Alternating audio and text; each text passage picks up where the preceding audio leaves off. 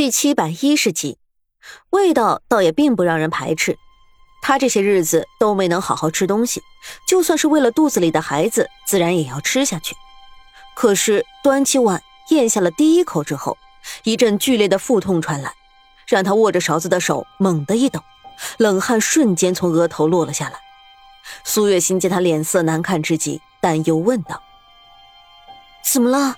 是不是不合胃口？别勉强。”快放下吧！却见刘子诺手一松，青玉小碗便直接从手中滑落，哗啦一声落在地上，摔个粉碎。沈长安最先站起来，朝刘子诺快步走过去。怎么了？刘子诺痛得嘴唇发抖。我我怕是要生了。哼！沈长安一个横抱将他抱起，这才惊觉妻子虽然怀有身孕，可是身体却如此单薄。他头也不回的抱着刘子诺往事先已经准备好的产房过去，一边转头吩咐道：“稳婆呢？程嬷嬷呢？让他们都赶紧过来。”苏月心也着急道：“快，快，快去叫人！”女子生产自来都是一只脚踏入鬼门关的事情，更何况刘子诺本来就怀相不好，如今更是危险。程嬷嬷和稳婆都是一路急行过来。一边指示着丫鬟们去烧热水切参片，一边说道：“如今少夫人还没有开一指头，时间还长着，没了体力可就坏了。”苏月心高声道：“去，快去煮了鸡蛋和米粥过来，让少夫人吃下。还有，拿两只百年老参过来，快去！”刘子诺被放在银红撒花的被褥上，紧皱着眉头，只觉得腹痛一阵胜过一阵。冷汗不断的从额头冒出来，沈长安紧张的握住他的手，第一次露出了这样几乎是惧怕的神情。哎呦，我的大公子，产房血腥，本就不是男子入住的地方，你怎么还进来了？一边说着，一边要将沈长安往外面推，却见这个素来和善文雅的公子，第一次面上有了怒意，甚至带着几分威胁的眼神看着自己。稳婆手上一抖，力道也松了。这，这不合规矩吧？沈长安阔步回到刘子诺的身边，说道：“我就是规矩，好好给少夫人接生就是，旁的事情都跟你没有关系。”刘子诺心底安稳了一下，又有些不好意思。沈长安将他扶了起来，包了一个鸡蛋给他。子诺，先吃点东西才有力气生产。尽管如今一点胃口都没有。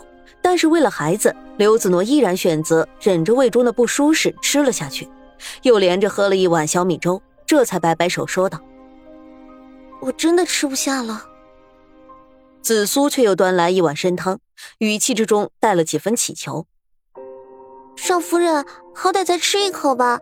女人生孩子，多得是生了一天一夜的，您不吃饱饭，哪里会有力气啊？”刘子诺又忍着呕吐感喝了两口，却再也喝不下去了。程嬷嬷上前查看，一边沉声说道：“少夫人的怀相不好，想来跟胎位不正有关。现在正是开工的时候，老奴以前学过推拿的手法，稍微用力一些，也许能够摆正一些胎位。”沈长安抿着嘴，最终点了点头，挪开了位子，让程嬷嬷给刘子诺动手推拿。只是人为的推动肚子本就极为难受，更何况如今正是腹痛的时候。刘子诺皱着眉，眼泪倔强的在眼眶中打转。沈长安看得不忍，别过头去，手却被刘子诺拉住。他坚韧的说道：“我没事，我一定会平安的生下你我的孩儿。”到了傍晚时分，院落各处都被点上了灯笼。刘子诺生产的艰难，苏月心和沈长安担心的连饭都吃不下去，丫鬟们更是轻声漫步的，生怕在这个节骨眼上惹了主子们的不快。刘子诺的痛呼一声高过一声，步履匆匆端着铜盆的丫鬟们也是来回的奔波，端来热水。少夫人用力啊！现在才开了三指头，时间再长一些，只怕孩子会窒息在腹中的。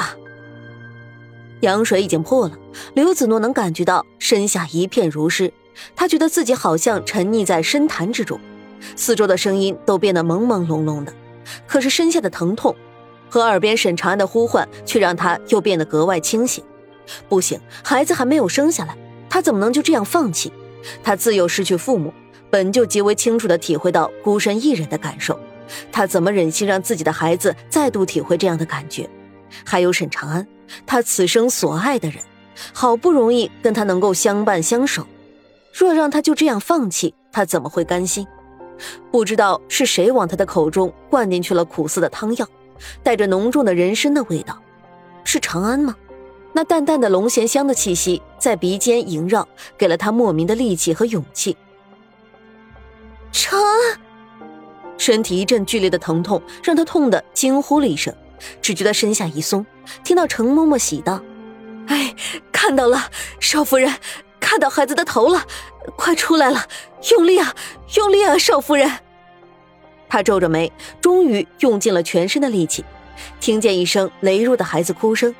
想要睁开眼，让嬷嬷将孩子抱过来给自己看一眼，却什么话也说不出来，疲倦的只想要闭上眼睛沉沉睡去。他听见了沈长安悲伤而怒吼的声音，听见苏月心担忧的声音，听见嘈杂的声音，却觉得累极了，只想闭上眼睛睡过去。沈长安还没来得及看一眼孩子，便见刘子诺身下的被褥被深红色的血液染得几乎发黑。程嬷嬷惊恐地说道。这是，这是血崩了！一瞬间，好像又一柄巨大的斧头劈开了人头颅，让人痛得不能自已。沈长安握住刘子诺的手，喊着他的名字，却见他双眼紧闭，不为所动。他眼睛猩红的看着程嬷嬷：“大夫，找大夫！”说着，跌跌撞撞的往外走，就连母亲苏月心的声音都不曾听到，拉了一匹脚程最快的快马。便往姑苏城外有名的医馆跑去。万大夫刚刚结束了一天的坐馆，正准备收拾衣箱回去跟孙子一同吃饭，却远远的就听见了疾驰的马蹄声从远至近。还没缓过神来，人便已经来到了自己的面前。万大夫，沈长安一声急呼：“得罪了！”说着，便拉起万大夫往自己的马上一拽，便疾驰回家。这这是怎么了？老头子一把身子骨了，几乎被马颠的要碎掉了。他拉住自己的药箱子，不让自己往下落。只听见沈长安说道：“我夫人难产，如今产下孩子血崩了，求您救命。”万回春本来就是医者仁心，听到沈长安这么说，倒也不计较他对自己的无礼。两人疾驰回了姑苏沈家之后，没有耽搁，一路便朝产房走去。现在情况如何？万回春知道姑苏沈家是个富甲大户，如今看到周围都是身着绫罗绸缎的妇人姑娘，更是不知道手该往哪儿放。只不过沈家心善，自己家的善堂问诊不收钱，便是沈家出资资助的，因而如今沈家少夫人危在旦夕，自己出手相救是义不容辞、合情合理的事情了。